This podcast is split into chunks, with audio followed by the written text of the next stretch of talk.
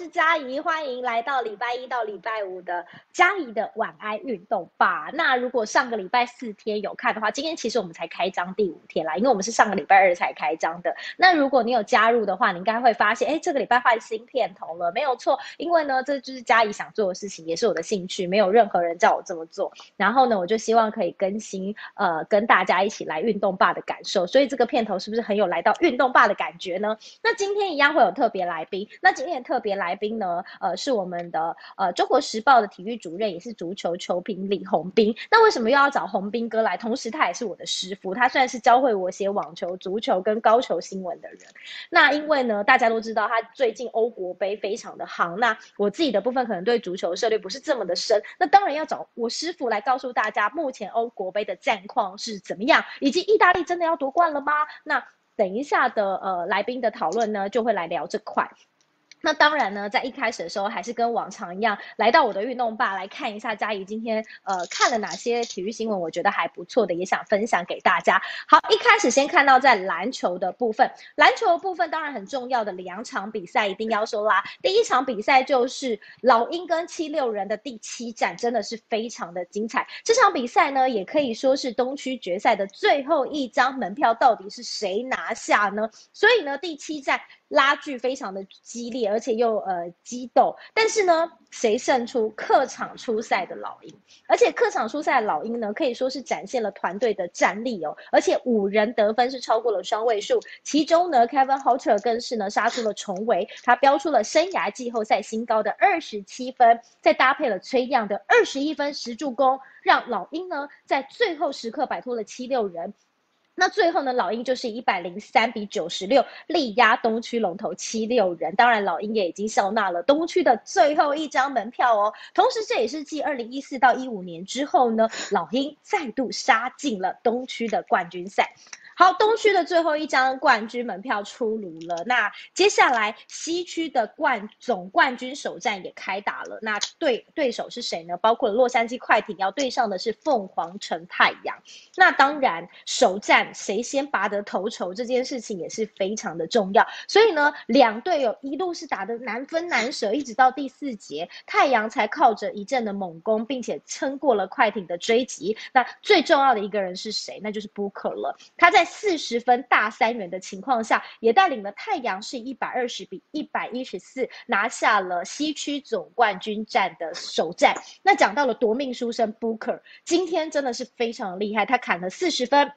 十三篮板以及十一助攻的大三元数据，同时也带领球队是以一百二十比一百一十四也险胜了洛杉矶快艇，拿下西区决赛的首战胜利。当然，在赛后他也成为多项纪录的保持之一，像是呢，Booker 在今天 Chris Paul 缺阵的情况下，他可以说是撑起了球队的进攻，最后缴出四十分大三元的数据。这个是太阳队队史哦，第二次有人完成这样的数据，上一位是谁呢？上一位是 Barkley，而且巴克利是在一九九三年呢，是在西区决赛对上西雅图超音速第五战才写下的。那当时呢，呃，是砍下了非常高的数据哦。所以今天 Booker 表现真的是让大家就是非常的惊艳。那接下来东区的总冠军的第一战也准备开始了，也很希望呃看一下第一战到底会是谁胜出呢？那就要记得锁定礼拜一到礼拜五加一的晚安运动吧啦。那接着看到了在棒球的部分。棒球的部分呢，我觉得呃有一个人今天一定要提一下，那也是加以列今天的第一点，那就是大谷翔平啦。二刀流大谷翔平呢，今天再度敲出了全雷打，而且是两分炮，那近六战六红。甚至就连大联盟的官网都赞叹：哇，大谷是每天都像全垒打大赛一样。那来到了本季呢，大谷翔平已经来到了二十三轰，也改写生涯的最佳成绩了。那另外呢，天使哦打到了延长赛十局是以三比五不敌老虎，无缘完成四战的横扫。但是呢，大谷翔平还是成为主角啦。这场比赛呢，他四打数一安打，但是在前两席被三振之后，第五局却敲出了两分炮，而且这两分炮非常。戏剧性是追平的追平轰三比三的追平轰，那单季的二十三轰也突破了大谷翔平，他在二零一八年用二十二轰的生涯纪录。当时呢，其实大谷翔平是用一百零一场缴出二十二轰，但是今年非常不一样。之前呢，去年呢是呃那个时候。在二零一八年的时候，当年它是一百零一场嘛，那在今年二零二一年，它是用六十六场就办到了，真的是非常厉害。那另外呢，看到了国内的棒球的消息，嘉义也稍微的。呃，抓了两则新闻。第一则就是，呃，七月五号就要举行新人的测试会，那七月十二号就是中华职棒年度选秀会了。所以呢，其实最近很多人都还在关心说，哎，中华职棒最近选秀的战况没有错。刚才讲了，七月五号会举行新人测试会，十二号年度的选秀会。那截至到现在为止呢，报名的状况有九十二个人呢是报名参加测试，那有四十九个人是报名了选秀会。那其中呢，讲到了高中的。应届毕业生是占有二十二个人哦。二零一九年的 U 十八世青冠军台湾队的国手，包括了平镇高中的投手陈志杰，他也已经完成报名了。那讲到这一次哦，就是报名的名单，那我们要提到一个选手是前旅美的投手江少庆。他也加入了中职的选秀。那今天呢，富邦悍将有两位选手，就稍微的提到这个小老弟啦。第一个呢，就是投手陈宏文。陈宏文讲到了江少庆，他表示说，哎，两个人在训练呐，还有私底下，其实常常意见也是一致的，也常常彼此的交流。那另外还谈到江少庆的，还有富邦悍将的捕手林佑颖了。他谈到准队友江少庆的近况，说如果下个月复赛，他应该会有时间调整到最佳的状况啦。那另外呢，林佑颖也表示了，其实这这段时间因为疫情的关系，也很少呃接捕牛棚嘛，所以他会利用时间观察一下投手们的状况。那之前呢？其实看到张江少庆的念头就跟过往已经不同了。那这是两位前辈来谈一下这位小老弟。那接着看一下在体坛焦点的部分，嘉义也抓了几个台湾的选手要跟大家来聊一聊。首先呢，第一个选的就是卢彦勋啦，我们要恭喜卢彦勋。三十七岁的卢彦勋可以说是如愿的递补东京奥运网球男单，这同时也创下了卢彦勋的一个记录哦。这个记录是什么呢？那就是缔造连五届奥运的参赛记录。同时，卢彦勋的伤体保护排名是在七十一名，冬奥的男单五十六席是排五十八，所以呢，他是递补在第二顺位。而另外呢，协会也是争取双打的机会，并且还提报了像是庄吉生啊、谢振鹏、杨宗化等三人。那到时候就看燕勋想要跟谁搭配。那在双打的报名日期呢，大七呃在六月二十二号，也就是明天截止之后会来公布。那另外还有一个网球选手就是谢淑薇了。温布顿草地大满贯暖身的伯明翰女网赛呢，这场比赛谢淑薇跟比利时的搭档是没有办法把握在第二盘五比零听牌的绝佳优势哦。意外的是连丢了七局，最后是抢十失手了。那接着呢，要关心的还有剩下两个新闻，其中一个就是啊，对啊，刚才讲到了，呃。刚才讲到燕勋，就要知道一下现在冬奥的近况。那冬奥今天最新的消息是确定哦，二零二零东京奥运要在七月二十三号开幕，在今天是确定要开放国内的观众进场，而且人数的上限是运动场馆可人容纳人数的呃百分之五十以内，那大概最多就会在一万人。这是东京奥运在今天的最新消息。那接着呢，就要来聊的是欧国杯了。最近欧国杯其实真的很夯。那现在呢，欧国杯已经呃进入到欧小组赛的第三轮了。那传统的强权呢，那就是意大利。他今天在上半场第三十九分钟哦，呃，靠着制胜球以一比零击败了威尔斯，可以说是四战全胜，顺利的晋级十六强。那讲到了欧国杯，就不得不请到嘉义的师傅，也就是洪斌哥，来跟大家来聊聊欧国杯了。那现在马上就来欢迎洪斌哥，Hello，洪斌哥。嘉义好，各位大观众大家好。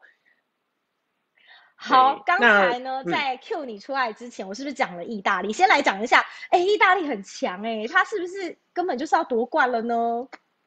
对我们今天这个标题，感觉上大家会觉得，哎呀，怎么这么超前，对不对？连这个小组预赛都还没有打完，因为目前只是 A 组，A 组打完三场哦，每一队的三场，那后面还有五个小组。哦，从今天也是十二点开始，陆续要会有初赛啊。然后说哇，你们这么超前部署啊，敢已经敢这样说了吗？哦，那当然是有一些的这个角度啦。哦，首先呢，先来讲，一定是有创历史，我们才敢这样说嘛。哦，那意大利创了什么历史？你说啊，一比零打败威尔斯，值得这么大输特输吗？哎，这不一样哦，因为呢，意大利三场小组赛打完呢。不但三战三战全胜，说真的也不算什么。过去一定有很多球队做到，但是意大利创了什么记录？第一支在欧国杯小组赛呢全胜，而且零失球，哦，这样子一个完美的成绩呢，能够晋级的球队啊。所以这个的话就是三战全胜，然后呢，总共进了七球，然后没有丢掉任何一球，这样子的一个记录过去是没有做到的。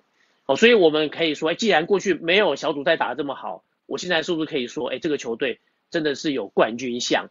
哦，这是这样子的一个原因的。因为目前为止，其他球队，哦，即使是很强的这一个呃荷兰呐，然后还有比利时，也是有丢球啦。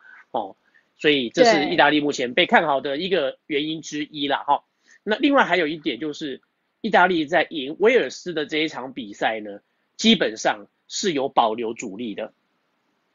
嗯，哦，那对，那大家就是说，哎，你如果原本你的第一线的阵容没有错，就是很强，那可能很多球队也是如此啊。那但是你的板凳深度呢，就像篮球赛所谓的板凳深度，哦，能不能够顶得上来？因为一个比赛下来，中间一定会有一些受伤啊等等的一些状况意外出现，哦，那结果意大利呢，其实因为前两场球是两战全胜，已经笃定说进到十六强了，所以呢。这个意大利总教练罗贝托曼奇尼呢，就把阵容做了一下调整，呃，基本上呢，昨天对威威尔斯的先发的十一人呢，只有三个是在前面两场比赛的先发球员，也就是他一口气换了八个人，对，然后呢，这三个原本先发的主力呢，到了下半场也陆陆续续的下来休息，连守门员第一号门将都下来换了二号门将上去，哦，所以呢，意大利非常。又又又一个很特别的记录，就是欧国杯总共可以登录二十六名球员，在这一次的比赛当中哦，那每场比赛可以换五个人。意大利三场比赛打下来，二十六个球员已经有二十五个人上过场了，只有第三号门将哦还没有上场，其他的非门将球员在这三场比赛全部都留下了出赛记录哦，所以这支球队他不不只是第一线，他的现在后面的战力。秀出来也是让人家有惊喜，像今天哦，对对威尔斯进球的佩西纳，基本上也是在今天这场比赛第一次先发，然后他也取得进球，那表示说他也有我我有竞争先发的实力啊，我不是今天说哎这是所谓的二军，然后上来打打酱油而已哦，所以这会让大家觉得说，哎，意大利在队后面一一定会有还有硬仗的啦，那但是这个球队看起来团体上面他的阵阵容是非常的完整。嗯，好，那刚才讲到了意大利是零失球嘛，那当然非常非常的冠军相。不过呢，还是以保险起见，想要请洪斌哥来看，如果这个一路要到夺冠的路上，有没有什么意大利还是要小心注意的地方？哎，对，那当然意大利选择是三战全胜，就是全力以赴来拿下三胜哦，用 A 组第一来出现。嗯，看起来在十六强的比赛，有可能对上的是乌克兰或者是奥地利。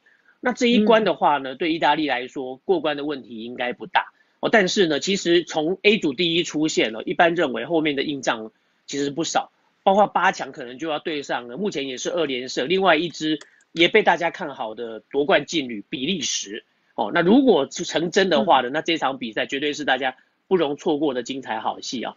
那另外呢，就是还有如果有可能在四强可能会遇上目前的世界杯冠军法国。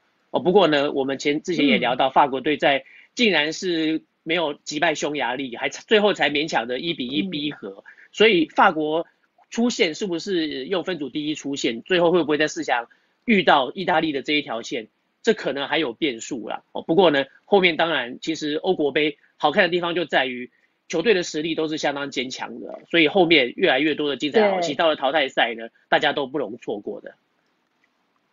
对，好，那今天听完洪斌哥讲以后，讲一下以后呢，相信大家对于欧国杯的战况应该越来越清楚了。不过我自己有一个问题想要问，就是前一阵子在欧国杯非常夯的 C 罗，呃，师傅怎么看葡萄牙跟那个德国的这场比赛？德国，对，那那场比赛其实是一开始葡萄牙就是先声夺人哦，那而且就 C 罗又就是进球，而且他又展现他其实是在角球防守的时候，他头锤解围。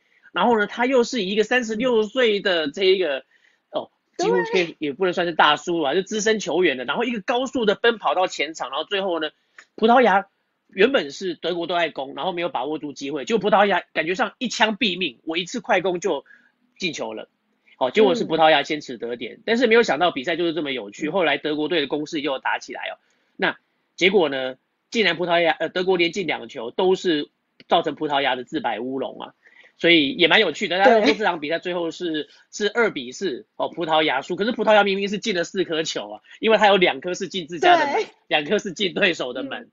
哦，那当然这场比赛呢，也可以说呃，其实 C 罗个人呢，他毕竟有一进球一助攻哦，他还是展现出他三十六岁还是一条活龙的一个非常精彩的表现。不过呢，这场球也让大家对于呃德国队呢，哎，因为德国队第一场比赛是输给了法国。